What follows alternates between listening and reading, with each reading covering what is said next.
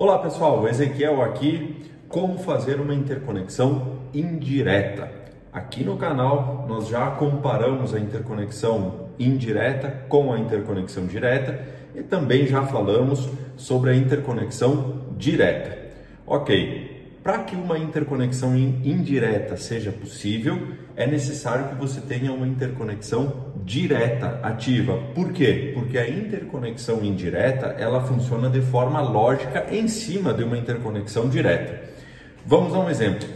A sua operadora, ela está interconectada de forma direta com a operadora X e você precisa encaminhar ligações e receber ligações da operadora Y mas você não tem interesse em fazer uma interconexão direta ou muitas vezes essa operadora Y ela não tem é, presença na área local onde você está. Então você faz ela de forma indireta. Você entra com um pedido contra essa operadora Y pedindo assim, olha, eu quero interconectar de forma indireta.